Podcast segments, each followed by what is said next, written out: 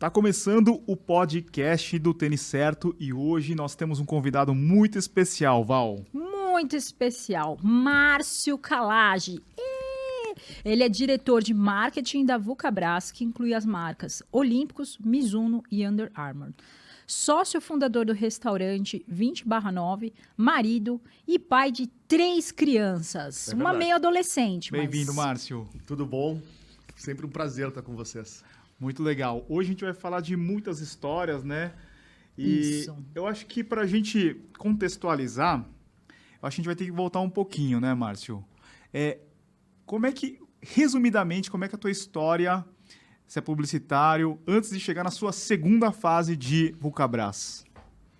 Eu ahn, tive uma carreira ah, muito ah, concentrada na ideia de que eu gostava de criar ideias. Assim, ah, sempre soube que eu queria fazer publicidade. Meu pai ah, é publicitário, meu pai era sócio de uma grande agência no Rio Grande do Sul.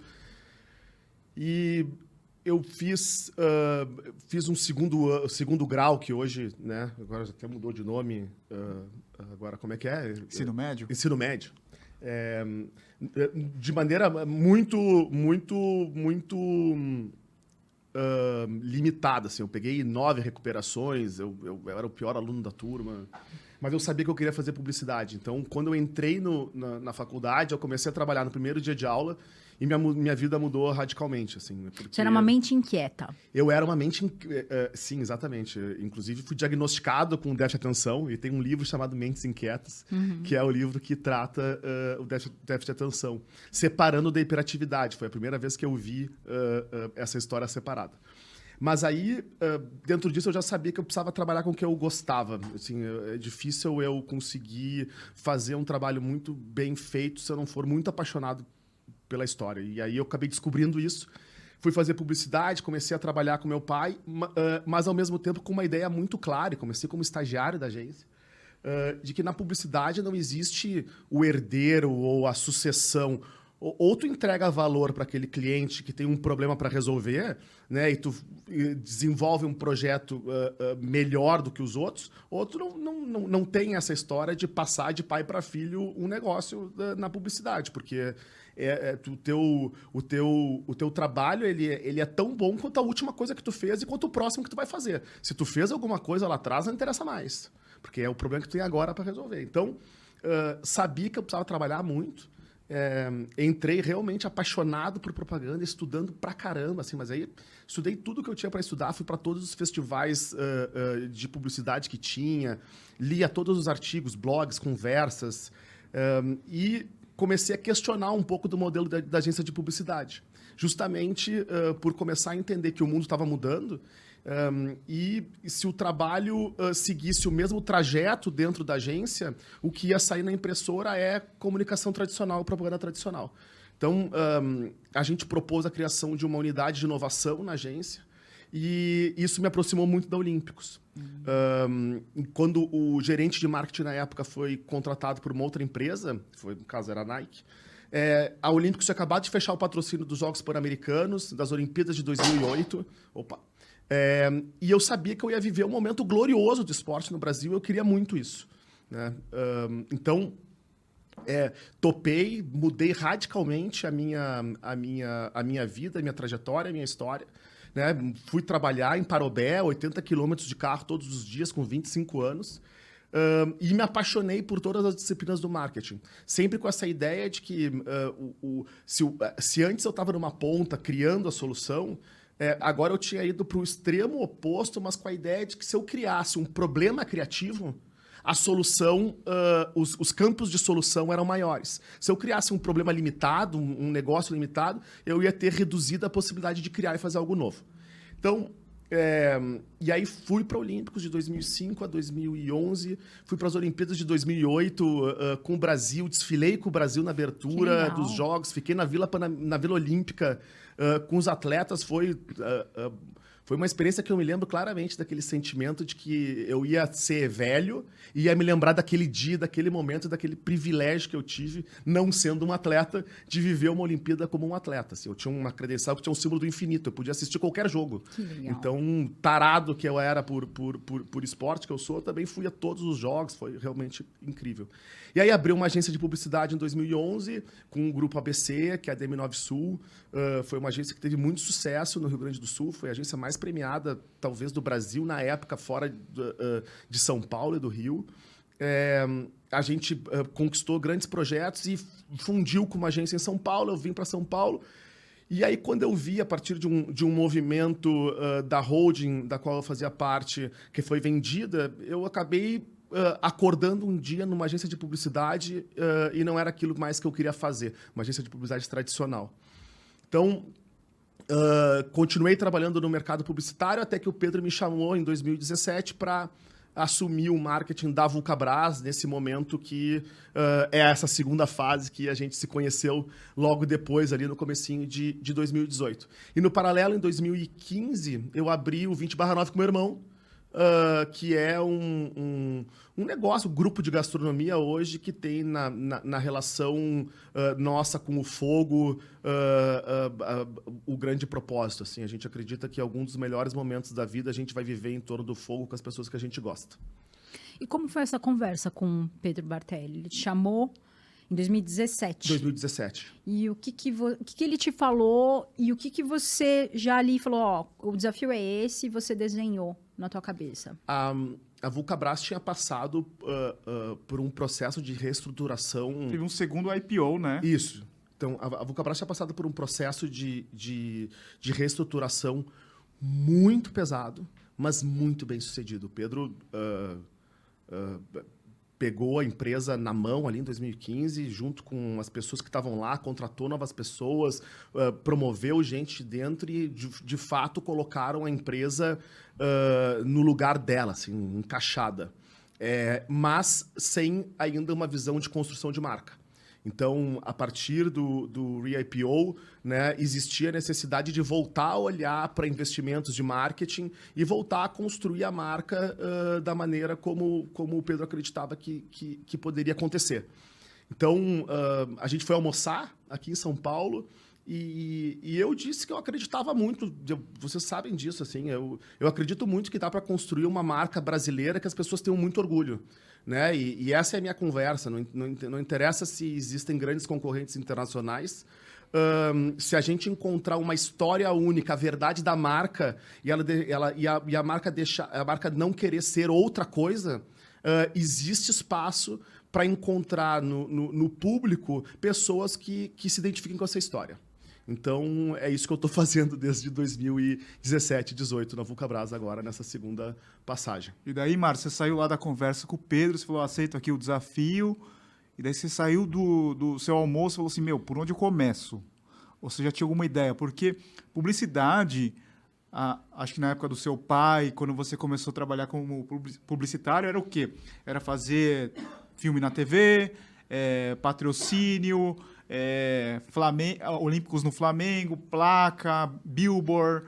E daí, como é que foi, assim, nessa segunda fase? O que, que você pensou? Por onde eu começo? A gente... Uh, eu vinha já dessa minha vivência uh, recente da propaganda, experimentando um, alguns novos formatos, assim, uh, esse trabalho de produção de conteúdo, essa visão de produção de conteúdo, uh, ela, ela é uma história que a gente já trabalhava há algum tempo, já estava fazendo de alguma maneira isso para algumas marcas e acreditava muito que o caminho da construção da comunicação hoje era a partir de diálogos. Né? É, Foi-se o tempo em que a publicidade é, era uma via de uma mão única. Então, tu tem a possibilidade de construir uh, uma, uma, uma conversa e um diálogo em que não só tu emite uh, mensagens, mas tu recebe mensagens. Então, é, a primeira coisa que, que a gente começou a fazer foi conversar com o mercado, conversar uh, com os clientes, conversar com o consumidor, conversar com as pessoas que de alguma maneira fazem parte desse ecossistema para entender exatamente qual era o, o, o, caminho que a, gente, que a gente ia construir. A certeza que a Olímpicos ela tem a obrigação de ser a marca mais próxima do brasileiro. Sim, é, é, é, como marca uh, brasileira, essa é a oportunidade que a gente é tem. É a vantagem que é. tem, né? E aí todo o trabalho começa a se desenvolver a partir disso. Eu lembro, Val, você não estava. É, a primeira vez que eu vi o Márcio foi na, na agência, na Milk. Isso. O Cado e a Ju já vieram aqui, né? E daí eu, eu acho que eles convidaram alguns influenciadores. Estava eu, estava acho que o o Nishi, né, do Corrida no Ar. O Sérgio. O, o Sérgio estava? Não estava. Estava. E eles foram super abertos. Fala aí o que, que vocês acham de corrida, do, da Olímpicos e tal. E... Mas você sabia que o Márcio era o Márcio? Eu não sabia que o Márcio era o Márcio. Sabia que o Márcio era o Márcio. Sabia que era o Márcio, não era o Márcio que era o Márcio, da Olímpicos. O Márcio da Olímpicos. Não, eles estavam mais para escutar do que para falar. É, de marketing. Mas Isso. aí você falou que você não, queria a gente só, falar. só foi porrada ali naquele dia, né? Falou, meu, não tem tênis, é, a gente nem pensa em Olímpicos quando fala de corrida, né? E, era, é, e, e, essa era a grande questão. Eu acho que esse é o gancho, assim, né? A gente está... Uh, uh, a gente está vivendo uma era de desatenção. E aí eu, com o meu DDA, comecei a, a discutir um pouco mais isso. Mas mas é isso, assim, se uma marca não faz um trabalho hoje consistente, sério, ela não é lembrada, ela pode ter o tênis. É. É, e ela não é lembrada. Então, a Olímpicos tinha uh, o Pride, uh, vocês lembram disso? E, e, o meu, e o meu objetivo era, ao me aproximar dos, dos das pessoas que formavam opinião e que, né, de alguma maneira, uh, eram protagonistas no momento da relação com os corredores, é, entender um pouco o que, que o, em, em, que lugar estava Olímpicos nisso tudo. É, e saber se a gente tinha produto para começar um trabalho. Porque não adianta tu ter narrativa e tu não ter fato. Né? Acho que a gente está vivendo uma era, e vocês sabem disso, uh, que se o produto não entregar, não, não tem mágica, não tem fumaça, não tem discurso, não tem storytelling, precisa entregar. Uh, mas junto com isso, depois tem um trabalho de aproximação de relação para ser lembrado e considerado. Então, o primeiro trabalho foi, bom, a gente tem um produto. As pessoas diziam, ah, me surpreendi. Puta, para correr, custo-benefício, produto de entrada, uh, coisas boas e, e, que coisas, coisas bem ditas, assim, entendendo qual era o espaço da marca, que não era o espaço de performance, não era o espaço, mas era um espaço que tinha uh, um lugar para diálogo, né? Então, uh, a partir disso, a gente começou, de fato, a se relacionar, porque primeiro eu tinha um produto para começar o jogo. E aí a gente começou a desenvolver o planejamento de running. Você fez um mapeamento dentro e fora do que estava acontecendo, né? Exato. E, Márcio, é, quando é que surgiu a ideia de criar um sprint, né? Eu acho que foi logo na sequência, né? A gente, uh, a gente tinha certeza uh, da capacidade do nosso time de desenvolvimento de fazer produto. Um. Dois, a gente tinha certeza... É, que a gente tinha estrutura, tecnologia, equipamento para fazer. Né? Uh, e a ideia de trazer as pessoas para dentro da empresa era a ideia também da gente trazer uma escuta atenta, mas também levar um olhar atento para dentro da empresa. Nós estamos falando da falta de atenção. Uhum. No momento que eu trago uh, vocês para dentro da Vulcabras, a gente, vocês começam a entender também o tamanho da empresa. Você começa a entender também a força da marca, você começa a conhecer os profissionais, começa a criar vínculo, começa a construir relação, começa a construir diálogo. Né? E no momento que a gente consegue casar isso, então, uh, de uma escuta atenta, a gente começa a entender quais são as necessidades do, do corredor, a partir da visão de vocês, de das horas produzindo vídeo, reviews, testando tênis, da, da, da discussão coletiva de todos, né, uh, uh, do grupo, Uh, e do outro lado, o nosso time de desenvolvimento dizendo, tá, mas então tá, então ao invés de ficar pensando, será que o drop é 6, 8 ou 10, e aí fica numa discussão que demora séculos a gente está ali naquela hora para dizer esse tênis que é para ser uh, um tênis ícone da marca, qual é o drop dele? Vamos conversar agora aqui e a gente chega no grupo à, conclusão de como tem que ser. Né? Então é, é, um processo muito rico uh, uh, de colaboração. E aí chegando na, no, no, eixo da, da, da da, da, tua pergunta, eu acredito muito no trabalho de cocriação, Edu. Eu acho que nada mais uh, uh, pode ser pensado de maneira isolada. Assim. A gente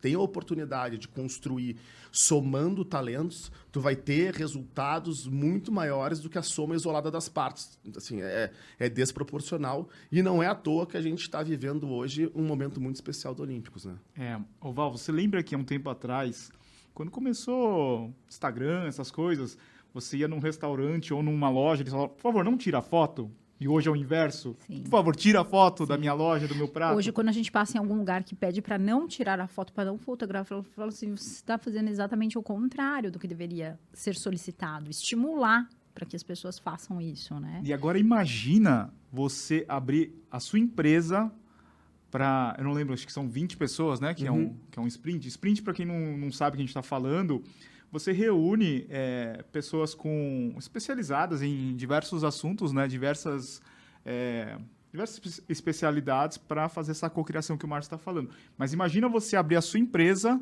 para essas pessoas, essas 20 pessoas entrarem lá e darem palpite e sugestões. É muito complicado porque ah, acho que a primeira vez que a gente chegou, nós participamos de três.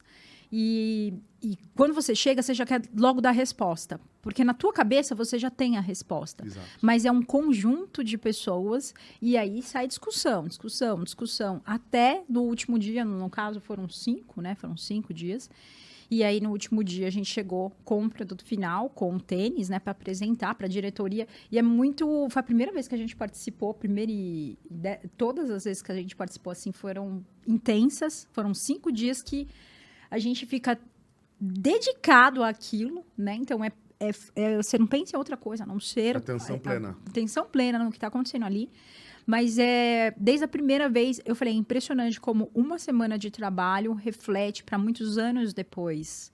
E o quanto isso é poderoso, exatamente o que você falou, colocar pessoas discutindo situações que vão vai re- vai reverberar, vai reverberar é isso? É isso. por muito, muito tempo, né? Então a gente vê ainda reflexo dessa conversa hoje. Até hoje. Até hoje. Você, você- você achava que quando saiu o projeto do Corre 1 ainda não tinha o produto em mão? Você achava vai dar certo esse negócio e falava, putz, será? De verdade. Você olhou, você falou assim, meu Deus. Não, eu, eu tava muito feliz ahn, e com o processo, é, com a Vulcabras se abrindo para inovação aberta. Então, assim, ah, ah, isso é um- uma quebra de paradigma. Total. né? Ahn, mas é quando o produto chega no pé ah, das pessoas e do consumidor, e quando tu lança que tu sabe mesmo eh, se vai dar certo. Tem um negócio hoje, e, e é isso é a mudança do tempo, né, gente? Ah, antigamente, um projeto de comunicação e marketing terminava quando tu lançava a campanha. Lancei a campanha, pronto, agora não tem mais nada que eu possa fazer. Porque o ciclo de construção da mensagem, o anúncio, o vídeo, o que for, ah, a televisão, tu não tem o, o tempo de, de feedback ao ponto de, de, de saber se deu certo ou errado. Agora não, agora é quando tu lança que começa Já é imediato. é quando vocês botam os reviews ah, que a gente começa a entender se o projeto deu certo ou não deu certo, se o produto tá bom ou não tá bom. É quando chega na loja e o, e o- e o consumidor começa a comprar, a postar, é quando tu começa a ver nos trials a reação das pessoas que a gente de fato começa a ver a coisa funcionando. Então, e tinha ah, ah, até agora um preconceito muito grande em relação à capacidade do Brasil de desenvolver tecnologia. E aí entra aquela história do copo meio cheio e meio vazio.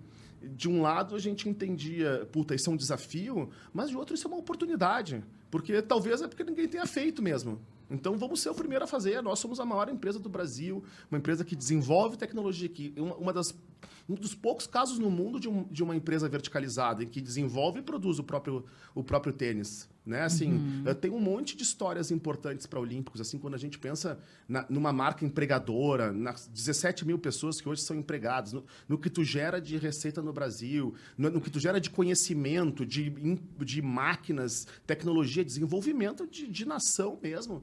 Né? Eh, a gente começa a ver que tem uma história muito rica para contar versus concorrentes que também têm histórias ricas, mas não têm, por exemplo, a sua própria fábrica, já foi acusado de trabalhos ah, ah, questionáveis, né, de, de mão de obra. Então, assim, tem um monte de coisa na história da Olímpicos que, quando a gente encontrou o eixo da conversa, a gente entendeu que a gente podia construir valor. É muito. Eu sempre, sempre que eu vejo essa. Como, como não como eh, participante, né? Mas olhando espectadora. É, é impressionante esse salto que dá de 2018 para o momento que nós estamos agora, 2023. Eu estava falando com o Edu, é impressionante o, o quanto você vê o corre no pé É. da, dos corredores. É impressionante. É, talvez É, eu acho que está subindo muito mais. A gente já vê reverso até no Ibirapuera, né? Então, assim, que de, de repente nem é tão running, mas está lá, no, tá lá, tá correndo lá. E é impressionante se. Por isso que eu, ficava, eu, eu fico questionando: será que o Márcio tinha essa consciência que era isso que ia virar? Ou isso virou e ele falou: meu Deus. Tem uma, tem uma combinação, mas a riqueza da sociedade. A, a gente hoje nasceu. A gente deixa de ser uma sociedade centralizada em que tu tem grandes e-mails e tu depende de grandes e-mails para conseguir comunicar, né? Então tu necessariamente precisa do aval então imagina que um músico para lançar um disco antigamente tinha um cara que ficava sentado o dia inteiro numa cadeira uhum. dizendo o que era bom e o que não era bom. Era bom sim. Hoje o, as pessoas sobem a música e a população diz se é bom ou não é bom. Sim. É, a possibilidade de diálogo dessas pessoas conectadas entre elas, então já não é nem mais através só do, do, do, do, do ter certo, mas é uma pessoa que vai lá e faz um comentário no post e a outra vem e responde. Sim. Essa é a sociedade, Essa gente. É. Uhum. Uh, isso uh, a gente não consegue ainda dimensionar uh, a, a, a exponencialidade da escala. Porque já não é mais nós emitindo um volume de mensagens. A gente lança uma estratégia, mas que se as pessoas adotarem, elas tratam de propagar. Uhum. E, é, e, é, isso que está acontecendo com, com a Olímpicos. A gente tem o tênis, uh, provavelmente uh, o tênis mais indicável hoje do mercado por uma relação de custo-benefício fantástica que a pessoa tem quando ela coloca o tênis no pé. Então, Sim. assim, é muito bom. Olha só, a, a, pessoa ela é esperta ao indicar, porque o tênis está bonito. Então, assim, a gente quebrou todas as resistências. O tênis é leve, o tênis é responsível, o tênis tem uma tecnologia de espuma que é o Eleva, mas que é muito melhor do que uh, o, o, o, Duoflow, como é que é o nome da tecnologia que a gente tinha antes? É, né? tipo, evoluiu muito.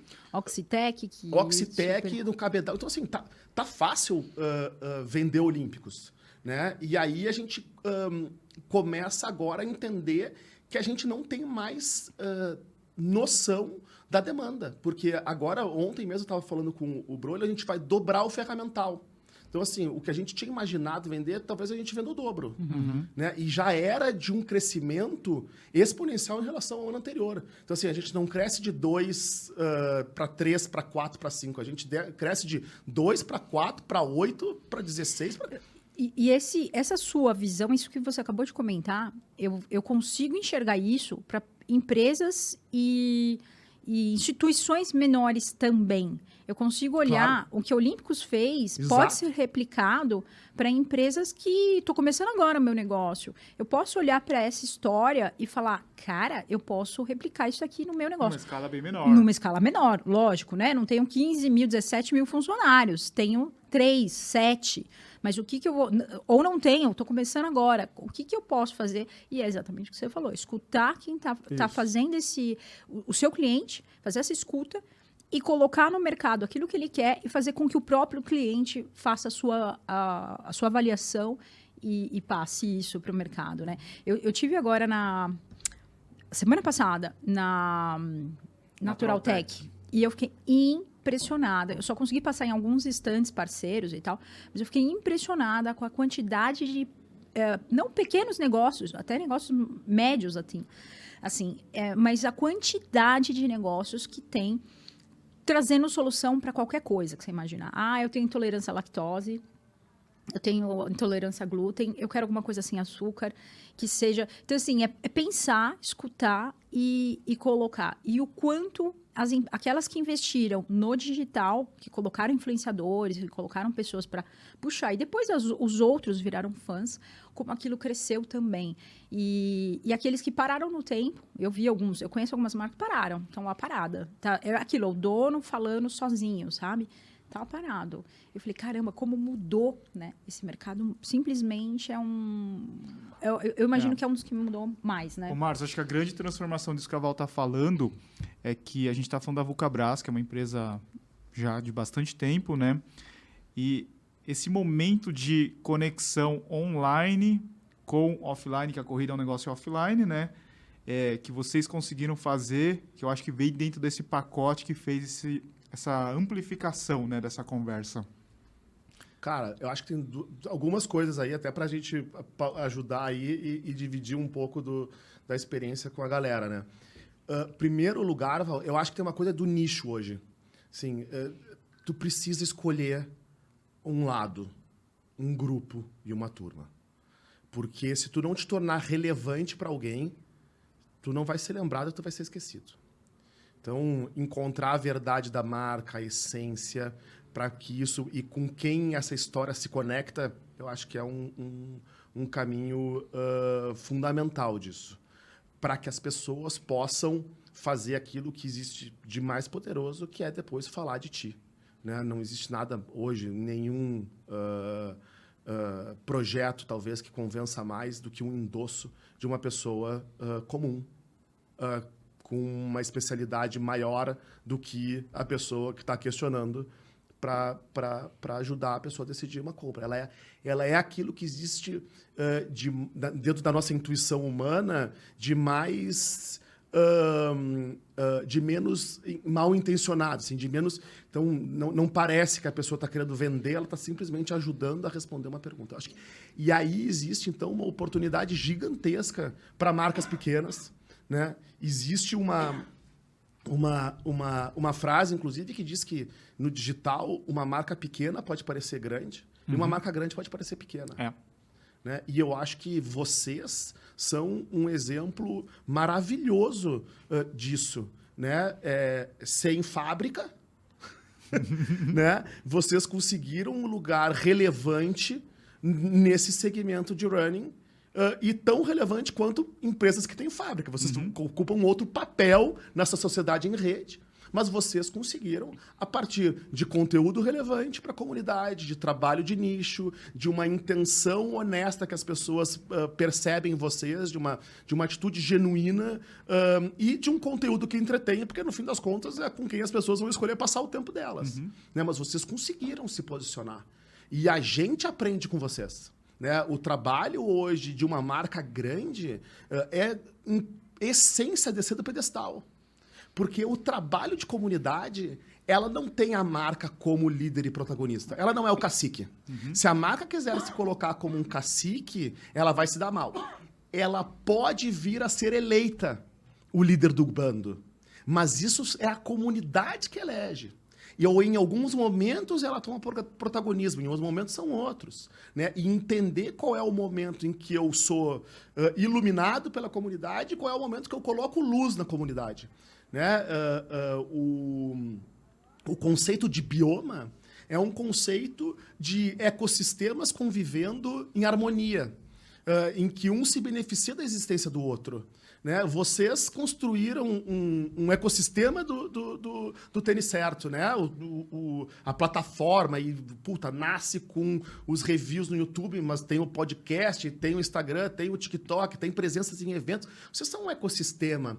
É, em que momento a gente favorece vocês e contribui, acelera e promove? Em que momento vocês ajudam a dar visibilidade para a marca, contar nossas histórias, sem arranhar ninguém que ah, ah, enxerga, em que ah, entregou para vocês a credibilidade da, da, da- opinião? Porque o que a gente faz é contar as histórias para vocês. E vocês contam as histórias para o público a partir da interpretação, mas sem. A gente não combina jogo, vocês dão a real, né? É, é uma coisa que a gente sempre faz questão de, de frisar, porque é assim que a gente mantém o bioma saudável. Se a gente tentasse impor qualquer coisa, a gente mata o, o, o, o sistema. Bom você falar isso, porque antigamente era assim, vídeo de Olímpicos. Era só paulada nos comentários, pessoal falando mal tal. Hoje o que acontece? Se a gente fala bem, eles falam assim, vocês são patrocinados pelo Olímpicos. Não, daí- aí os próprios eh, inscritos falam assim: imagina, eu tenho, é muito bom. É, e daí rede. tem, e daí É tem o, o usuário também apoiando, né? E agora o contrário também acontece. Quando a gente faz uma lista e não aparece um Olímpicos, como assim não tem Como um não Olímpicos, tem? né? É. É, vocês estão sendo patrocinados. Então, quando a gente não fala, a gente foi patrocinado pela outra marca para falar.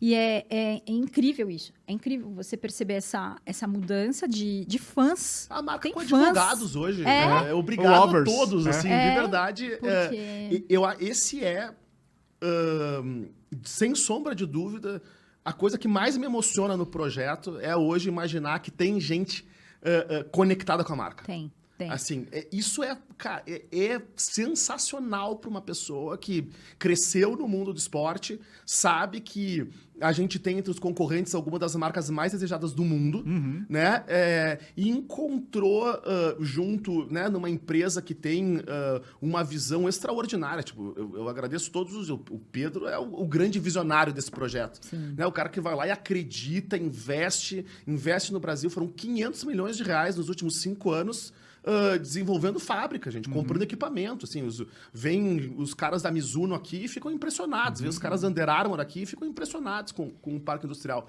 Então, e- e- essa máquina precisa estar a favor de alguma coisa. E, é- e essa coisa é esse legado mesmo, né? De, de construir uma marca brasileira e, junto com isso, ah, é, favorecer e alimentar o esporte no Brasil, porque a gente só tem o Brasil. Acho que essa também é, é um- é uma história que, que nos resta. Assim, não tem essa puta, esse ano o Brasil tá bem, então a gente precisa investir no Brasil. Não, esse ano o Brasil tá mal, então vou investir em outro lugar. Não, a gente só tem o Brasil. Então o nosso negócio é fazer esse negócio dar certo. É. Ô, Márcio, a gente tinha o patrocinador, o patrocínio da Maratona do Rio, depois a gente teve uma mudança, né, para a Maratona de São Paulo e Porto Alegre. É, dentre o planejamento, vocês pensavam assim, meu, a gente não pode patrocinar uma maratona, sendo que a gente não tem produto e não vai ter isso no pé dos corredores, né? É, isso faz parte da estratégia e outra coisa é colocar os corredores no pódio para chancelar que o produto é realmente bom, né? É, acho que são todos os elementos da receita ah, que fazem o prato ah, que a gente está servindo hoje. né? Então, ah, de um lado, na verdade, ah, ah, a decisão, a transição entre Maratona do Rio e Maratona de São Paulo, a gente não pode esquecer do BPC no meio. Também. Sim, sim. Né? A gente já vai falar também disso. É, porque o BPC, para mim, ele é a raiz do trabalho de comunidade. Então, e que eu não enxergava ser possível fazer através de uma maratona. Sim. Ah, e o trabalho de comunidade era mais importante do que patrocinar uma prova naquele momento para nós. A gente precisava se aproximar da comunidade corredora. Então é muito melhor a gente fazer isso numa prova que tem o nosso nome, né? ah, em que a gente tem dois, três dias com os convidados, que a gente tem a oportunidade eh, de fazer o melhor test drive de produto do mundo, né? Porque é de uma experiência incrível de viagem, conhecendo o Brasil, conectando eh, com as pessoas e produzindo um conteúdo realmente incrível, que hoje está sendo copiado pela concorrência. É, produzindo um conteúdo incrível que as pessoas que estão lá se enxergassem através das nossas lentes e se percebessem heróis usando olímpicos. Ah, só uma observação, vocês também ali, vocês não perceberam, mas vocês criaram pequenos monstrinhos da, comunica... não, da, parte, né? da comunicação audiovisual. Porque os meninos Buena, É, Buena Onda, Onda. que depois isso virou outras coisas, porque é, eu conheci um- muitos dos- do, do pessoal que lá trabalhava fazendo imagens, Claro. fazendo os vídeos, que eram incríveis. Agora eles estão Estão indo para todos outros por aí nos lugares. eventos dos Então, não, e eu não via. Não tinha. Não tinha, não tinha. tinham, eles não criaram- tinha. A gente criou um formato.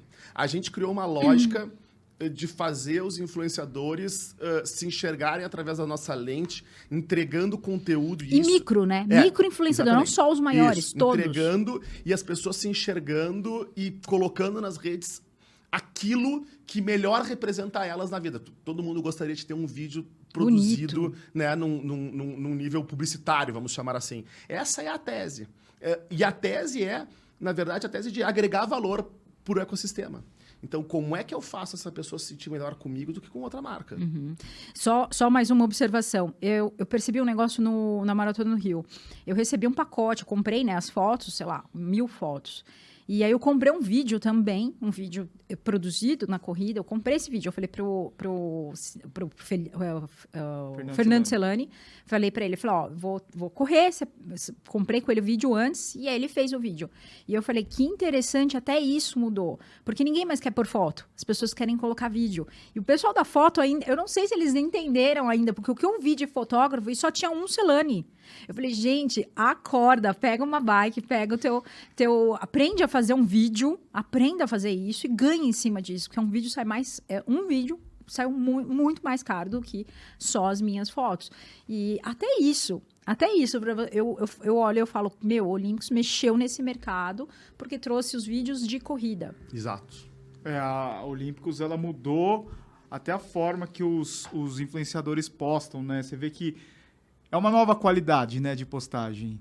E eu acho que o, o BPC também tem um, um, papel assim que ajuda a própria Olímpicos nessa criação assim. Em vez de você ficar postando só o produto na rede social da Olímpicos, não, são histórias, né? Eu acho que faz toda a diferença para aproximar essa comunidade. E né? histórias né? e histórias proprietárias. Sim. Que eu acho que é, é, é aí que está, uh, para mim, a grande, a grande riqueza do trabalho que a gente tem a oportunidade de fazer na Vulcabras. Assim, a Olímpicos é um papel em branco né? Uma discussão liderada pelo Pedro, né? Um visionário de novo, enxergando e, e, e, topando e querendo, porque entende que é possível, e depois um grupo de pessoas que acredita e sai trabalhando. Pra, Inclusive pra, a nossa pra, história saiu de um pra fazer BPC, acontecer, né? Exato. né? Eu, eu, sempre sinto, assim, talvez eles não imaginem isso, mas eu sim, sempre sinto que eu tenho um grãozinho, assim, nessa, nesse crescimento assim, ah, de Olímpicos. Dudu! Não, porque a gente tem muitas histórias não, é em comum. Não, eu, eu, é, sem dúvida. Eu, né? eu quando Sem você dúvida. falando... Mas isso é o bioma. Assim como eu também digo que eu, que eu sinto um grãozinho de estar aqui no podcast com vocês. Não, Porque olha, é isso é, mesmo. é, mas o, não. isso Mas, que a comunidade faz.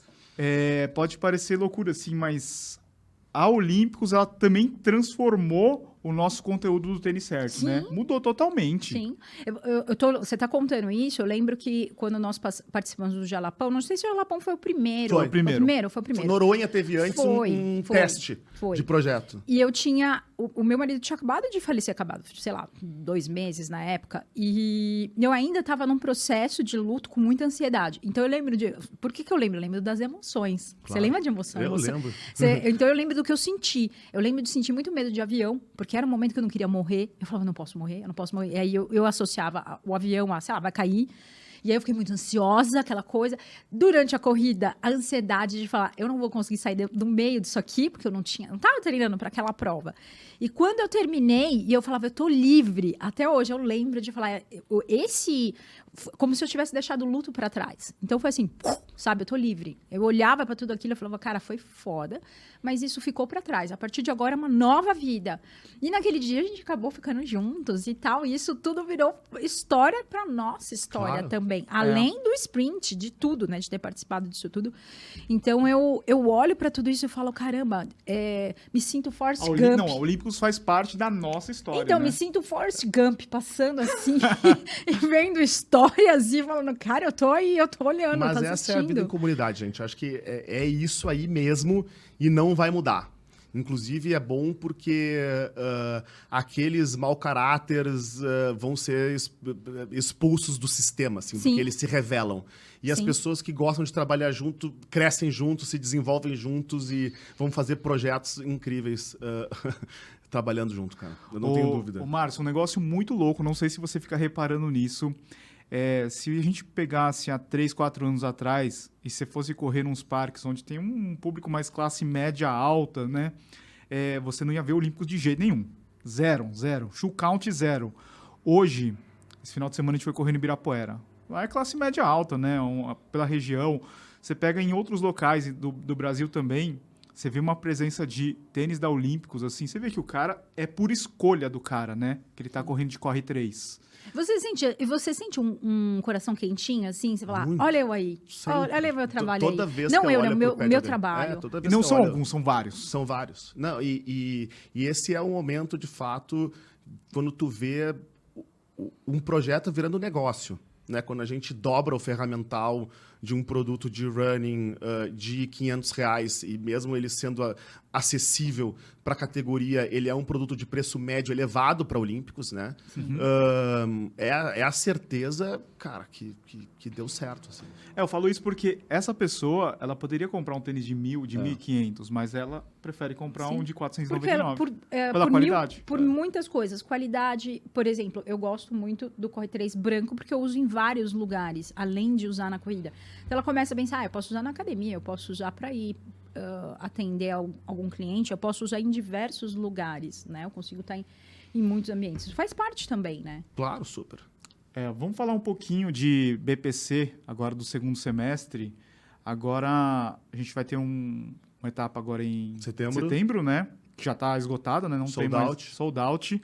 Como que veio a ideia assim? é, a gente vai fazer inscrição e a pessoa vai levar um, o tênis ou vice-versa, né? Eu falo, ah, vou comprar um tênis, depende do- do- de como a pessoa enxergar isso. É, e, e o BPC ele não, não visa lucro, né, para a empresa. Muito pelo contrário, né? Muito muito custo, né? Ah, o nosso negócio ah, é desenvolver ah, roupas e calçados e tênis e tecnologia de esporte e tornar ela ah, acessível né, para o consumidor. Assim. Um, o BPC é uma estratégia de marketing. É um filme publicitário, é um, é um anúncio. Então, nesse momento, ah, ele não pode ter ah, uma vocação de gerar resultado, porque senão eu não consigo equilibrar e construir a experiência que eu preciso construir. É, é simples, simples assim. A gente está esse ano ainda buscando parceiros, companhia aérea, então vendo como é que a gente reduz as despesas. Mas o objetivo, claro, é ser ah, uma experiência que vocês lembrem para sempre. Assim, é, o, o, o projeto de construção de marca hoje, se eu tivesse começando um negócio agora, se eu tivesse que é, um negócio pequeno, ou um negócio grande, se eu, se fora do Brasil, dentro do Brasil, é, se a gente pensar em construir valor, ahn, a gente gera valor. Se a gente pensar em construir um projeto que as pessoas lembrem para o resto da vida, e esse é o propósito do, do, do, do- BPC, ahn, a gente talvez consiga um lugar especial no coração ah, do, do- do público e da comunidade corredora. Então, o, o BPC nasce para isso, para ser uma experiência que as pessoas jamais imaginaram viver. Então, é, é, correr no Jalapão, é, correr uma, numa ponte sobre o pântano no Pantanal, né? Quando a gente foi para o Alter do Chão lá, tá fantástico. Aí a gente vê, no ano passado, Chapada dos Veadeiros, ahn, o, o- o Milagres. E aí esse ano, essa ideia da gente dar uma, dar uma explorada em lugares ah, inusitados, como a Paraíba, tipo, né? Que não era um, um, um clássico do top of mind de lugares, mas é incrível. Então vamos revelar um Brasil para os outros brasileiros, né? Além de fazer um evento regional para Paraíba. E o Vale dos Vinhedos trazendo pela primeira vez o evento para o Rio Grande do Sul. Então, ah, de uma marca que nasceu no Rio Grande do Sul. É a né? primeira vez, né, que vai ter um A do primeira- meio para baixo. Isso. né? Primeira vez No que Brasil. a gente vem do. E é, eu acho sul. que essa ideia é fantástica. Fico pensando assim, exatamente, você cria ali um, um material publicitário que vai ser usado por muito tempo, né? Que, que vocês podem trabalhar, explorar, são histórias. Mas eu fico vendo o seguinte também, o quanto isso tem, eh, pode ter um crescimento, porque eu fico pensando nas. na- Eu, eu, eu corri agora, acabei de terminar todas as majors e corri de novo Londres, né? Que para mim era a melhor de todas. E, e as pessoas lá são tão malucas por essa prova que mais de meio milhão de pessoas tentando concorrer a 10 mil vagas, né? Então, assim, eu fico pensando, é, é sementinha, mas eu tenho certeza que isso vai. Porque realmente, é o que você falou, é uma experiência, você tem que passar por isso. Você que é um corredor, corredora, você tem que em algum momento passar É por uma dessas diferente de provas. tudo, né? É diferente de tudo, é energia. Você que tem essa conexão de, de algo maior com a corrida, então, ah, quando eu corro, eu sinto algo muito maior, né? Eu me conecto com o meu eu. Você vai encontrar ali. É muito mais potencializado que você encontra correndo na rua só, né? Então vai ser um momento que você vai te- quase como, sei lá, um, um- tirar É um retiro. um retiro, Isso. um retiro em que você vai encontrar ali a- a- aquela energia. E eu queria só, só pontuar mais uma coisa, Márcio. Quando, às vezes, quando a gente faz uns. ah, ah, mostrando né, que os corredores estão usando tênis e estão no pódio. Às, às vezes vem uns comentários assim: ah, mas também patrocinado. E eu não- nunca respondo, tal, mas eu fico pensando o que passa na cabeça da pessoa. Porque, de fato, o atleta ele é pra- patrocinado. Que Que bom, exato. Eu falo, "Co- mas que, que, que bom que uma empresa se disponibilizou a pagar um salário para o cara só treinar, para que ele se desenvolva, porque se ele tiver que treinar e trabalhar, ele vai ser um amador e não um profissional. E o cara tem conta para pagar também, tem a família dele, tem a vida dele. Então imagina uma empresa falando assim, não, vai lá e só treina. Eu, te, eu tô te dando esse apoio. Então essa, eu acho que essa cabeça, essa visão tem que mudar. Quando você vê um atleta patrocinado, bate palma para ele e acima, segue ele, apoia, compra os produtos que ele está indicando, porque é dessa forma que você ajuda. Agora, se você acha que tá, isso está errado, você também pode você assumir e falar, não, quanto que, você, quanto que é o teu custo aí? Seis pau? Peraí que eu vou te patrocinar, então te dou seis mil todo mês.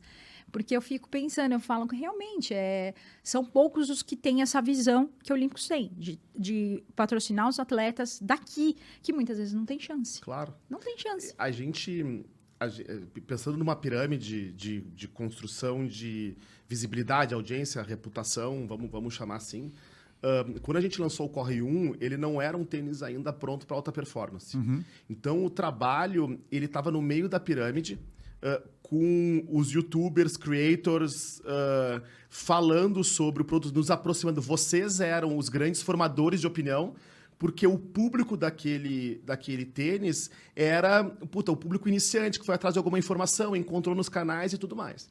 Quando a gente chegou para lançar o Grafeno, o Vento e o Corre 2, e era uma revolução, assim, uma página virada, um capítulo novo do ponto de vista de produto, né?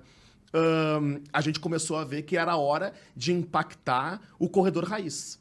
Então, o, o, então, e aí a imagem, as pessoas que os corredores admiram, né, é o, o atleta de elite. Assim, aí Sim. tem essa relação justamente de aplaudir o cara, de entender o esforço que tem por trás daquele tempo, né, de uma prova uh, num pace determinado. Então, isso é óbvio que começa daí o trabalho de como é que eu me conecto com o cara que corre. A gente tem uma, uma divisão de de, de, de, entre três públicos, né? O cara diz que está correndo, uhum. o cara diz que corre e o corredor.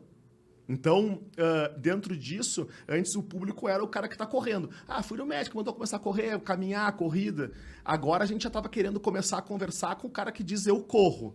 Então a gente começou a pegar. E aí a gente começou a fazer esse trabalho, já que tínhamos produto, né, de aproximação uh, dos, dos corredores mesmo, dos atletas de elite. E junto com essa história de procurar gente, gente que mereça. E tem um trabalho de garimpo de atletas para que de fato a gente possa uh, contribuir no desenvolvimento da corrida no Brasil, né? E o Márcio não vai falar, mas a gente já sabe que vai ter uns produtos aí mais ainda, né? Mais avançados ainda, né? Vai. não, mas vai, o Márcio não vai falar, tá? não. Ele, ele tem histórico de, de falar algumas coisas que é, são. É, não, não. Sem querer. Tal, é, sem querer. Talvez a gente, até nada, o fim, não. a gente pode ser que. Não, a gente, a gente de fato. Vamos lá primeira coisa que a gente precisava era ter um produto ícone. A gente construiu. Era isso que eu ia falar. Não adianta ter marketing se você não tem produto. Isso. Aquele que vai virar franquia da marca, né? Isso. Então, construímos o ícone. Tá. Começamos a estender a linha.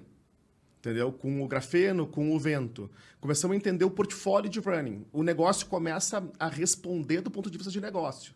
Então a gente tem agora a oportunidade. Então, e já existe nesse momento, uh, uh, por parte do consumidor, a gente tem certeza disso, a, a, a certeza de que a Olímpicos ela democratiza o acesso a coisas incríveis. Não necessariamente precisa ser muito barato.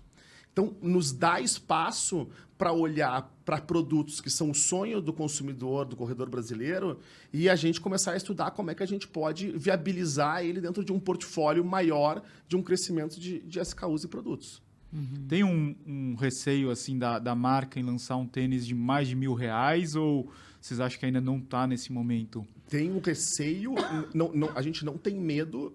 Uh, o, que a gente, medo o que a gente sabe é que o Brasil tem uh, um determinado número de pessoas que consomem um é. tênis acima de, de mil reais. Né? Então não adianta a gente uh, criar uma expectativa de que isso possa representar um volume não, um negócio. Não. não, isso é como é que eu atendo ao desejo do consumidor em relação ao portfólio da marca.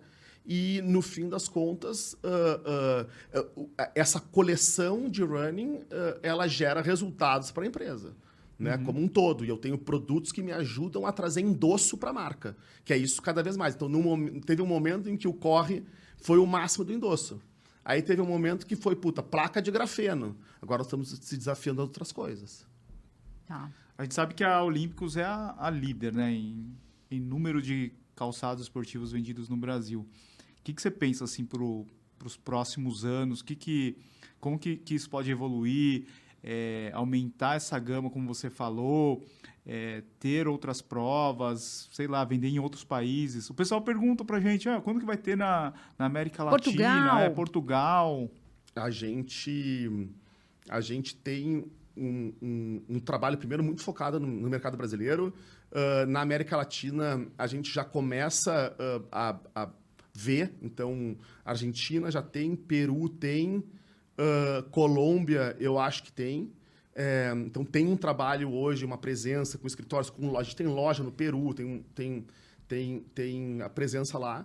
Uh, fora, e aí, fora da América Latina, a gente tem algumas restrições em relação ao uso da marca. A gente foi tentar registrar a marca nos Estados Unidos e os caras leem Olympic US, Olímpicos. É verdade. Então eles, eles entendem uma, uma tentativa de um ambush marketing, assim. Então uh, uh, tem essa acaba tendo restrições. A gente chegou na Espanha agora através de um importador. Eu sei que nos próximos dois meses uh, o pessoal da comunidade europeia vai poder comprar o corre a partir da Espanha online. O, o ápice louco. vai ser chegar na, na Fashion Jogger. né? É. É uma influenciadora de corrida, assim, pica das galáxias, de mais de um milhão. Ó, viu? Por isso que é bom trabalhar Então, estar com porque já eu fica, já vai são- descobrindo é, fashion jogger. O dia que ela fizer um Brasil e soltar um Olympus ali, hein? Vixe, Nossa. aí eu vou falar assim, zerou, Ó, zerou, vamos, re- pode eu recomeçar. vou me lembrar desse dia, agora eu vou atrás. Boa, boa, já manda lá.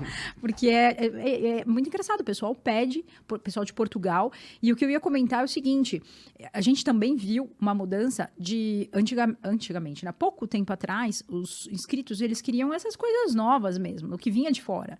Então, qualquer vídeo que você colocasse de algum modelo inverteu, diferente, nossa, assim, visualização, pessoal olhando, um mandando para o outro. Hoje, se você traz esse produto, parece que não, ok. Mas se você, em compensação, se você colocar algum da Olímpicos, ele, ele explode ali, né? O, alguns até reverso, a gente não tava falando, mas o pessoal ficou pedindo, pedindo, pedindo, não vai ter, não vai ter. Eu vou, não, vamos comprar e vamos fazer, porque o pessoal tá pedindo, entendeu? A gente tem uma preocupação muito grande a todo momento, em função do trabalho que a gente está construindo, a gente entende que é um trabalho de construção, de nunca recomendar um produto ah, que não é técnico. Sim. Então, o reverso ele tem um lifestyle de running, ele tem borracha, ah, mas ele é muito macio, na minha opinião, para correr. Então, É. o corre, é o pessoal que, o corre como você falou mais que é, o- pesado, é talvez. o, eu, eu tô correndo, como que você falou? O primeiro eu, pessoal. eu tô correndo. Eu tô correndo. É o É da galera do É. Eu tô correndo. Vai usar na academia? no Vai caminhar na É. academia, Vai caminhar. conforto pro dia a dia, porque eu acho que é aí que tá o grande lance. A gente sempre fala que a corrida é a nossa Fórmula 1. Então a gente vai lá, desenvolve. O Pedro usava esse exemplo sempre. A corrida é a nossa. é- então a gente vai lá, desenvolve a borboleta e depois a gente traz para pro, os carros de linha. Né? É, é mais ou menos isso que a gente faz com as espumas, é mais ou menos isso que a gente faz com mate- novos materiais. Então a gente começa a jogar esse jogo de desenvolver e depois pensar como é que a gente ganha escala. O nosso negócio é feito de produtos para as pessoas comprarem e usarem no dia a dia. né? Essa é a história da marca. É isso que faz ela a maior marca esportiva do Brasil. Né? O brasileiro ah, ah, é para é as pessoas que pegam, caminham 4, 5 quilômetros todos os dias para ir para o trabalho, pegam dois, três ônibus. Né? O tênis tem que, ser, tem que ser durável, tem que ser resistente. Então, bem ou mal, ah, ah, essa pesquisa, essa história do P&D, de estar desenvolvendo materiais, ele serve depois para ser interpretado de outra forma, né? Mas para, de fato, a empresa estar sempre com o que existe de mais moderno para desenvolver tênis. Eu acho que o, o próprio público ele, ele vai pedindo por mais produtos, né? Ah, o cara já tem Isso. o corre, daí ele vai querer usar no dia a dia. E os vestuários, né? A gente sabe que é, o foco sempre está nos tênis, daí a gente vê que as pessoas, pô, é, é muito louco a pessoa usar a marca assim bem grande, né? Mais uma coisa interessante. A, a nossa filha, ela, quando vocês colocaram a Vanessa Lopes num evento que teve, é, e ela usou o, o moletom, ela usou as roupas. De novo, nessa coisa da influência, a nossa filha começou a pedir, não porque É. a gente usa, mas porque você a filha, Vanessa você Lopes é, né? usou. E aí ela agora usa direto um, um que é bege, assim, né? Esse aqui ela não pegou, porque eu falei, não vai pegar. Mas os outros, ela ainda ela tem essa memória. Que o trabalho, o trabalho agora é de ampliação da rede. Então, a Vanessa, em alguns momentos a gente está fazendo essas experiências agora. A gente fez um trabalho ah, incrível com o pessoal do Still the Look. Não sei se vocês conhecem. Sim, sim. Né? Mas a Manu uh, olhou pro tênis e, cara, disse: não, mas isso aqui é moda também. Nós, nós temos que tirar o, o a, a, ideia de que, de que, esse tênis é só para correr. E Sim. ela adotou o tênis, levou para dentro do the Look. Eles pegaram lá as meninas, as meninas passaram 30 dias usando os tênis. Uh, com outros looks para mostrar como era possível o uso casual. E aí a gente esgotou uh, a grade feminina no site. Então, tu vê que esse trabalho, uh, no momento em que a gente tem a raiz consistente lá, que é, é um tênis para corrida com tecnologia, ele entrega. Mas, ao mesmo tempo, tem essa preocupação de ser um tênis versátil, entendendo que o brasileiro não compra. Uh, dezenas de pares por ano, né? E não são influenciadores e ganham os produtos. É, eles, o tênis tem que ser versátil. Então, a, a, pessoa precisa poder, de repente, ir na academia de manhã, ir trabalhar e, no final do dia, ir para o treino dela de, de corrida. É isso que a gente vende no tênis certo. Não, mas eu acho também... Isso. Mas, ao mesmo tempo, eu, acho, eu vejo um problema, assim, que algumas marcas, elas acabam, tipo, perdendo a mão, assim. Fica muito mais casual e daí perde no running, né? Ou fica muito running e perde no casual. É, né? eu acho que é um enorme desafio. É, né? eu ia falar isso. Eu acho que isso é o grande desafio. E, e, e, mas eu, o que eu percebo é que todas. E isso é muito bom, tá? Isso que eu vou falar é muito bom. Quem ganha? O, os corredores, que seja do. Que está começando até o mais avançado. Quem ganha somos nós, porque todas as marcas começaram a, entre aspas, né? Porque sempre se mexeram, mas assim, como o mercado mudou, todas começaram a mudar e, e, e criar produtos novos que trouxessem qualidade, que trouxessem. E olhando para isso, mudando o design, aquele tênis do tiozão da corrida, que não vende para quem vai usar no seu dia a dia, não tem mais, né? Quem ainda insiste nisso não vende, você, você vai ter estoque parado ali, né? Porque eh, a gente vai, se, se observar, por exemplo, o caso da ON, né? A gente olha muito pro caso da ON, tão casual, mas ainda que é o pessoal do eu tô correndo, Isso. que é, não é a galera não é, não vai usar para uma prova, mas ele acha estiloso, né? Style, você tá com desse, então isso é é, é, é, bárbaro, né? A hora que você olha, você fala, caramba, que, que coisa, né? É, você falou de. Só uma observação, você falou do tênis para mulher. Eu percebo muito que as mulheres elas preferem ter três tênis de 300 reais do que um de 900. É muito louco isso, né? Porque. E aí entra muito a questão do preço ser muito bom e trazer muita qualidade. Não é, é tá, tá em todos os ambientes, né? Eu e combinar com os lookinhos, né? Combinar tipo, com os tipo, lookinhos. Tu, tu não quer ter um, Eu me visto praticamente igual todos os dias. Camiseta preta, calça ou é jeans ou é uma calça mente preta. Brilhante. Mente brilhante, é, tênis, é isso aí. Não vai gastar tênis, tempo. E tênis da Olímpicos, meus corres, né? Uh, é, para não pensar, é uma coisa, uma decisão a menos. Então, para mim, cara, isso é eu boto, eu pego meu tênis, eu, eu escolho uma cor, eu olho para ela e fico com todas combinam. dois, três meses. Isso, vai combinar tudo.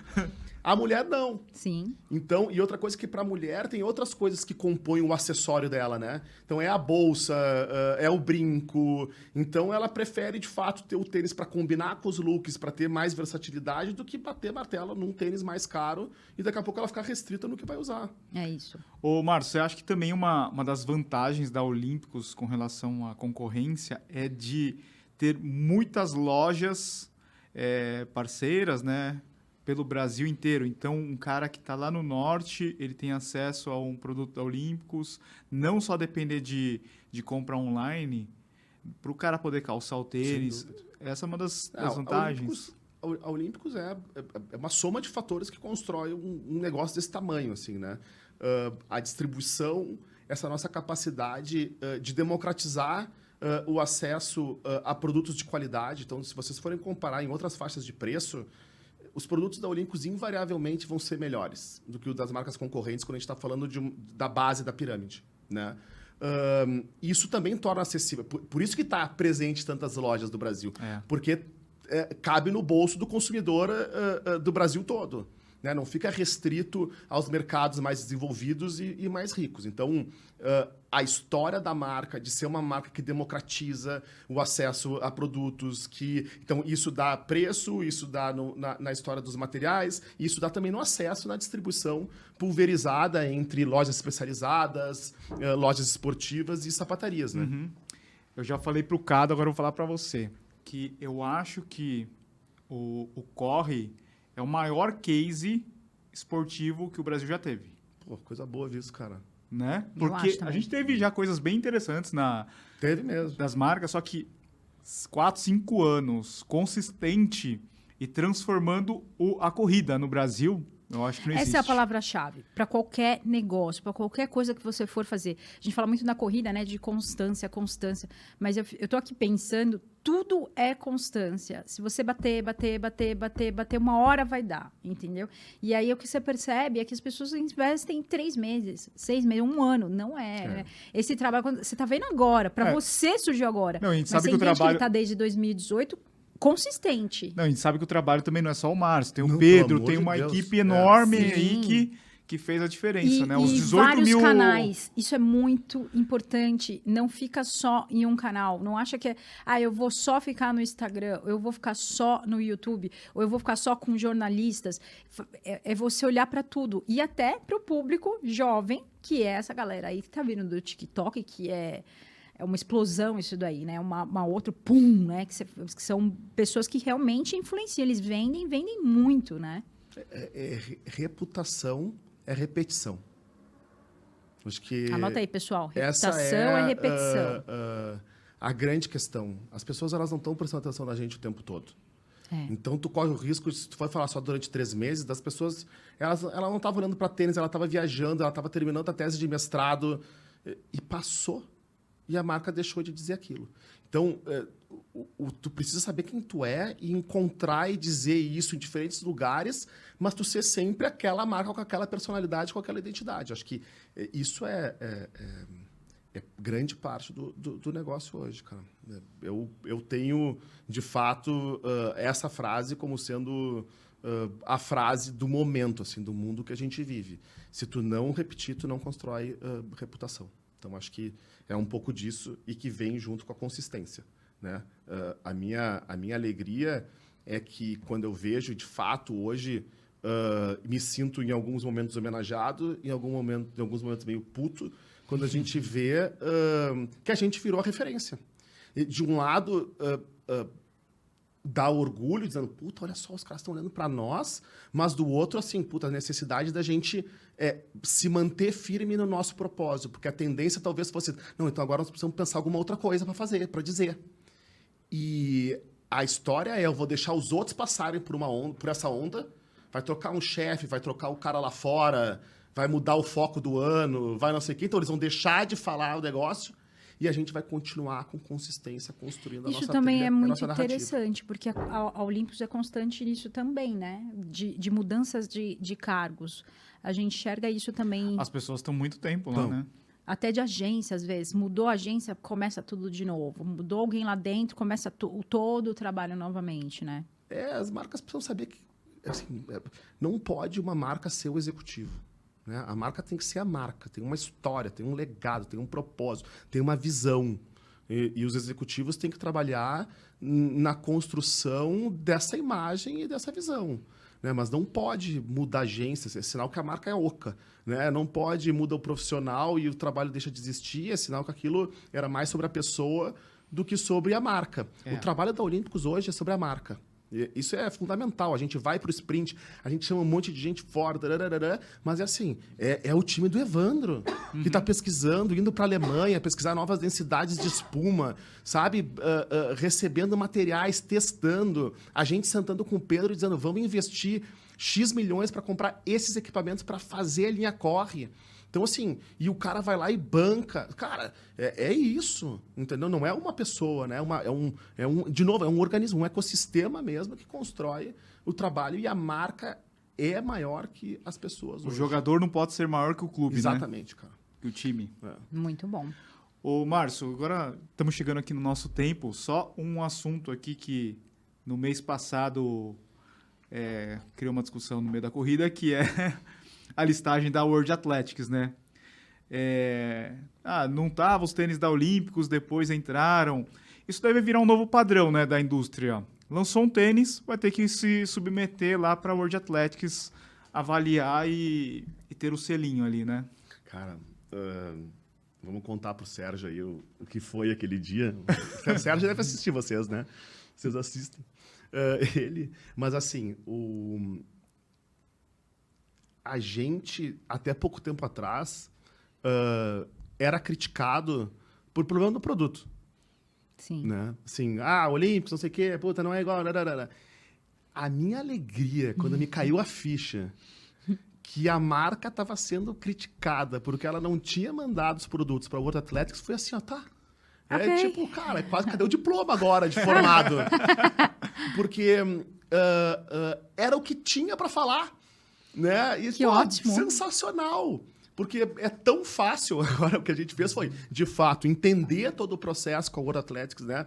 O, o, o, a Milk nos ajudou muito, ahn, a gente conversou com eles, o, o, o Cláudio Castilho, assim, a gente de fato foi atrás para construir ah, agora não só a aprovação dos produtos que já estão aprovados, já estão listados, mas para construir o ciclo. Então, hoje, cada vez que a gente desenvolver um produto e ele for para patente, ele vai um pé para patente e um pé para para World Athletics para aprovação, homologação e, e tudo certo. É muito da hora. complicado ter uma aprovação Não. da World Athletics? É só enviar. É mais burocrático. Tem, tem as regras, obviamente, que tem que seguir, eh, tem que preencher o formulário, pre- eh, cumprir, o tênis tem que cumprir ah, ah, a altura da entressola, barará, seguir todas as, as características necessárias para os caras irem lá e dizer, bom, esse tênis não é doping, não é sacana, esse tênis tá correto, o cara pode correr com ele. É, é, um, é um check antes da prova. Imagina o cara controlar isso em todas as provas no mundo todo. Então, obviamente, eles criaram um processo ah, e a gente adora a ideia de que agora a gente precisa, para estar dentro, para subir no pódio, o pódio valer, eh, tem que ter aprovado pelo World Athletics. Senão Nova seria ruim, realidade. né? Se, não, se, se falar assim, não, nem, nem manda o seu porque ninguém vai usar, né? Exatamente, nova Não, é realidade. fantástico. Deu pódio, É cara. fantástico, é fantástico essa. Ô, Márcio, e o que, que você tá agora ah, lendo, estudando? Qual fonte você tá bebendo de informações, assim? Que você, você fala, cara, eu tô muito nessa. Porque eu, eu imagino que você tá em constante aprendizado. Né? Você tem há anos e o mercado tá o tempo todo mudando. O que, que você tá fazendo de. Ah, tem du- duas, duas coisas bem extremas. Ah, uma é a certeza de que a gente precisa entender cada vez mais de gente, ah, porque o mundo vai mudar, né? mas durante algum tempo, talvez pouco tempo, as pessoas ainda vão tomar as decisões né? e as pessoas que vão comprar. Né? Ah, então a gente precisa entender do comportamento humano para conseguir se adaptar à mudança do tempo. Porque pode mudar tecnologia, ferramenta, rede social, plugin, barará, barará, mas é, se tu começar sempre a conseguir entender a- o, o zeitgeist, né, que é o espírito do tempo, é, tu vai entender como manobrar e construir, se adaptar ao, ao ciclo. Então, ah, eu tenho ah, estudado além de me tratar e fazer psicanálise, eu, eu sou um tarado por tudo que diz respeito a isso. Então, ah, é um, um- um lugar hoje ah, que eu me sinto, inclusive, razoavelmente confortável para trabalhar quando a gente fala de construção de comunidade. Eu estou escrevendo um livro, eu não sei quando que eu vou conseguir publicar, mas ele se chama Sociedade Desatenta, que ele fala justamente sobre o impacto que a gente tem no mundo de hoje com a descentralização da informação e dos meios né? ah, e de um lado e com a pressão e aceleração do tempo. Então, crise de ansiedade, estresse, ah, burnout, crise de pânico, etc, etc, etc, cada vez cresce mais, porque as pessoas elas estão apavoradas com a mudança e no meio de tudo as marcas querem lançar produtos e querem que a pessoa preste atenção. Como é que tu vai fazer isso? Eh, como é que tu vai lidar com essa história toda, né? Então, esse é o desafio que a gente tem hoje.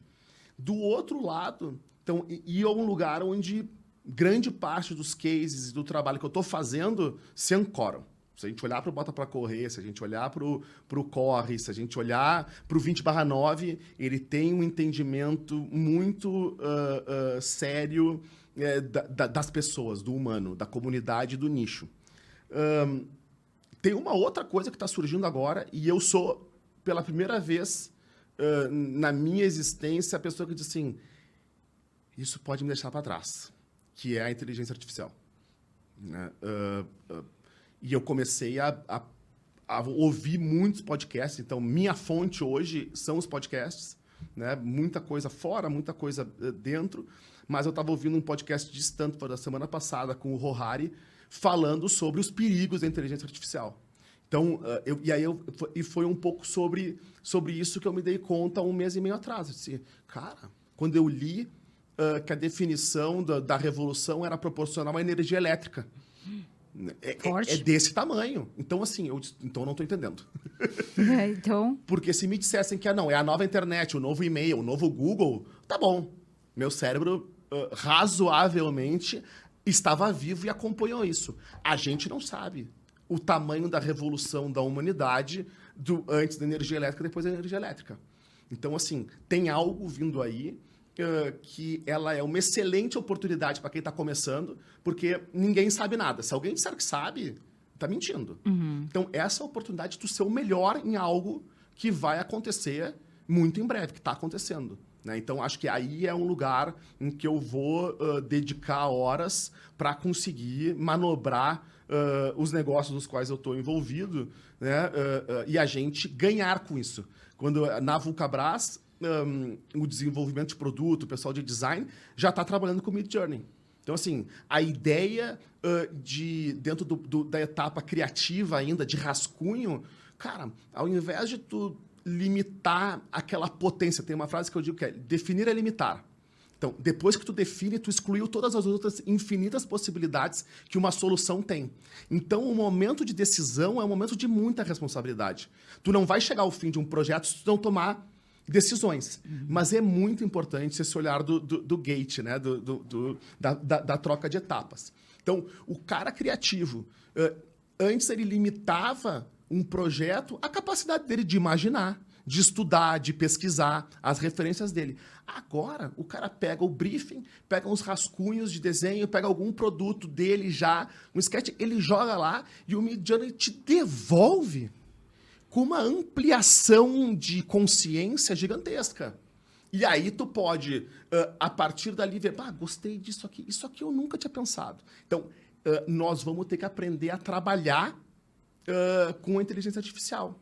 Nós vamos ter que aprender a não mais fazer, mas a dizer o que tu quer que a inteligência artificial faça. Já tem técnicos e especialistas em redação de prompt, por exemplo. Uhum. Porque o grande, grande história está no prompt. Se o prompt for uh, uh, gigante, for potente, daqui a pouco o, o, o, a inteligência artificial vai te devolver com coisas incríveis. Se ele for limitado, daqui a pouco ele vai te dar uma resposta limitada. Então, uh, são novos skills, novas coisas que a gente vai ter que correr atrás, gente. Teve em algum momento alguém que falou que a máquina, que a que o celular jamais seria uma máquina fotográfica ou que as pessoas um dia teriam telefone tão disponível do jeito que é e olha o que virou, né? Não, você vê, as empresas líderes dos anos 80 e 90, hoje elas não são mais líderes e algumas delas nem existem mais. E esse processo está cada vez mais rápido. Então, as empresas Exatamente. líderes hoje talvez não sejam as líderes daqui a 10 anos, né? Tem umas frases meio mágicas desses gurus aí de, de, de de revolução digital, que fala que 20, apenas 20, 75% das 500 maiores empresas da Standard Poor's deixarão o ranking nos próximos 10 ou 15 anos. Sim. É um Nossa. negócio meio radical, assim. É. E se tu olhar o que, que já caiu fora, tu vê que não dá mais para duvidar. É. Eu vou te falar um negócio. Os investidores de VUC 3 te adoram. né? Porque foi assim o. Não, mas é, é, é, é até. Não, não, é, não é meu isso, né? É. Assim, só para deixar bem claro. Sim, eu falo, não, é, eu falo do, de todos, não, né? Quando você fala, tá, sei lá, cara. A gente está vivendo um momento uh, de começar a enxergar o resultado do trabalho. Assim, parece que ele começa de fato a ser percebido, porque é isso, tu começa fazendo silenciosamente, e, e hoje a construção de audiência ela não se dá mais uh, através de GRP. Ou seja, tu ia lá e tu comprava 20 milhões de reais de mídia, então tu construía a audiência muito rápido. Uhum. Né? Porque tu comprava o tempo e aí tu ia lá e ocupava. Agora, a construção da audiência, ela se dá de maneira orgânica. Ok, que em alguns momentos a gente acelera, mas a, a grande tese é a tese do orgânico. Então, tu primeiro define quem é o target principal, e o nosso target principal, por exemplo, da Olímpicos foi na corrida, né? Mas os corredores, Raiz, São Paulo, inclusive, porque eu precisava concentrar energia e ter soma uh, de audiência perante o público, ou seja, entendendo que as pessoas com afinidade à corrida seguem as mesmas pessoas, eu queria estar trabalhando e estar constantemente falando com um grupo menor de pessoas do que falar com um grupo maior de pessoas menos vezes. Uhum. E aí essas pessoas tratam de reverberar e construir a energia. Só que tem um ciclo de, de acontecimento. A gente entende hoje que a combinação uh, dos resultados de marca, de percepção, de uma Olímpicos, a entrada da Mizuno, uma Under Armour ganhando corpo, encontrando seu espaço no basquete e no training, uh, somado a resultados de empresa consistentes nos últimos 10 trimestres, assim, tá chegando a hora do mercado começar a enxergar. Uhum. Então, a XP já começa a analisar o, o, o mercado. Começa né? a indicar. Tipo, começa, começa a indicar, começa a acompanhar, né? cobrir um, a ação. E, evidentemente, quando os caras começam a olhar, dizendo assim, cara, eu não tinha, eu não tinha visto isso aqui antes. Uhum. Porque, de fato, se tu olhar o trabalho, cara, é, é EBITDA crescendo, recorde trimestre atrás de trimestre, uh, aumento de, de margem bruta, redução de despesas, vai crise, uh, sai crise, vai vir crise, a gente está tomado, está vendido. Então, assim, tem alguma coisa uh, especial na estratégia da companhia que agora começa a aparecer para quem está fora. Muito bom. Acho que é Mas isso, é a né? consistência, gente. É a Val, consistência. Isso é, é, podcast aula de marketing. Eu né? acho ótimo, porque a gente sai um pouco daquele assunto. A gente adora a corrida, né? Mas qual. É, como que eu curo facite, né? Isso, eu acho que isso é legal Não, também. Como o Márcio gosta de falar, é um ecossistema. É um ecossistema. envolve muitas coisas. É, né? mas eu acho que eu, eu gosto muito de fazer esse exercício com o corredor, porque o corredor ele é, um, é um público, não, a gente nunca define, mas vamos lá, acima dos seus 30 anos. E a gente encontra uma galera que às vezes já está eh, se apaixonou por isso e quer, às vezes, migrar, fazer uma transição de carreira. E eu falo assim, gente, às vezes não é, não é sair do que você está fazendo, é fazer o que você faz, mas voltado para esse nicho, que precisa. É um mercado que está crescendo, expandindo e precisa. Sei lá, sou nutricionista. Olha para esse mercado. É, eu sou. Eu, eu tô, tô viajando, eu sou dentista, mas quero começar a criar um produto para corrida, sei lá, alguma coisa que eu acho que está faltando. Pensa nisso, escuta esse podcast, trabalha isso na sua corrida aí que você deve estar tá ou treinando, ou fazendo. E, e, é um aprendizado muito forte. Eu acho que é, é não sei se todo mundo olha para isso, mas eu olho como um aprendizado absurdo. É uma aula, né? Então assim, você entender isso, olhar e falar, cara, isso é uma aula é, sei lá. Não, e, e, e, tem uma coisa também que a gente começou Mic a entender, drop. só para a gente uh, uh, deixar a última, que o corredor também não é só corredor. É. Então, assim, o corredor é fotógrafo, o corredor tem uma loja, o corredor tem uma clínica, então ele está aqui acompanhando o conteúdo de corrida, mas ele, ele, ele tá resolvendo outros problemas da vida. Então, ele tá. A grande maioria. Ele não inclusive. se interessa só por corrida. Sim. Né? Nós nos, nos, nos bota para correr. Uh, uh, te, uh, por exemplo, eu descobri, e se a gente, se, se a gente olhar lá, cara, que, que a galera ama ama uma festa. Mas é uma coisa idiota. Mas, então, mas tu pensa assim, não, a galera vai ser só com o público corredor. Então tu imagina um evento pro corredor. Não, comidinha Oito horas, todo mundo dormiu. Tudo que, pessoas dormindo. Não, tem um momento depois da corrida que a gente descobre vivendo em comunidade, que vem uma euforia, a endorfina, a consciência tá limpa. É. Vamos fazer festa, vamos beber, vamos ser felizes, vamos trocar ideia. Então, as melhores festas é. que eu. Aliás, as melhores, porque eu fui em vários, né? Foi no Bota pra Correr. Formamos um casal, inclusive. Sim, né, exatamente, conheci meu marido é. lá, né? Foi uma delícia para. Inclusive conhecer o amor da minha vida, né? Vê, né? É isso aí. A corrida é incrível, cara. Ai. É isso aí, né, Val? É isso aí, Dudu. Poderia ser mais umas três horas, né? De... Nossa, eu aprendo demais. Eu aprendo aqui. muito. Eu também aprendo com vocês, gente. Que, que oportunidade. Muito obrigada. Eu agradeço também. Tamo junto e vamos seguir, né? Obrigada por Não, disponibilizar o seu tudo. tempo. É, obrigado né? pelo seu tempo. e obrigado por é... tudo que a Olímpicos tem feito pela obrigado, corrida, né? Pelos, pelos corredores também. Sempre à disposição. Que a gente continue com esse canal aberto, tanto com vocês como com todo mundo. Da hora. Então é isso, Val. Todas as sextas-feiras a gente tem um episódio novo no podcast. Às, a partir das 19 horas no YouTube e no Spotify, que são as nossas principais plataformas aí de podcast. E compartilha, deixa o seu like e se inscreva aqui no nosso canal. Muito obrigado, Val. Valeu, Márcio. Obrigado. Abraço a todos. Tênis certo. Tênis certo.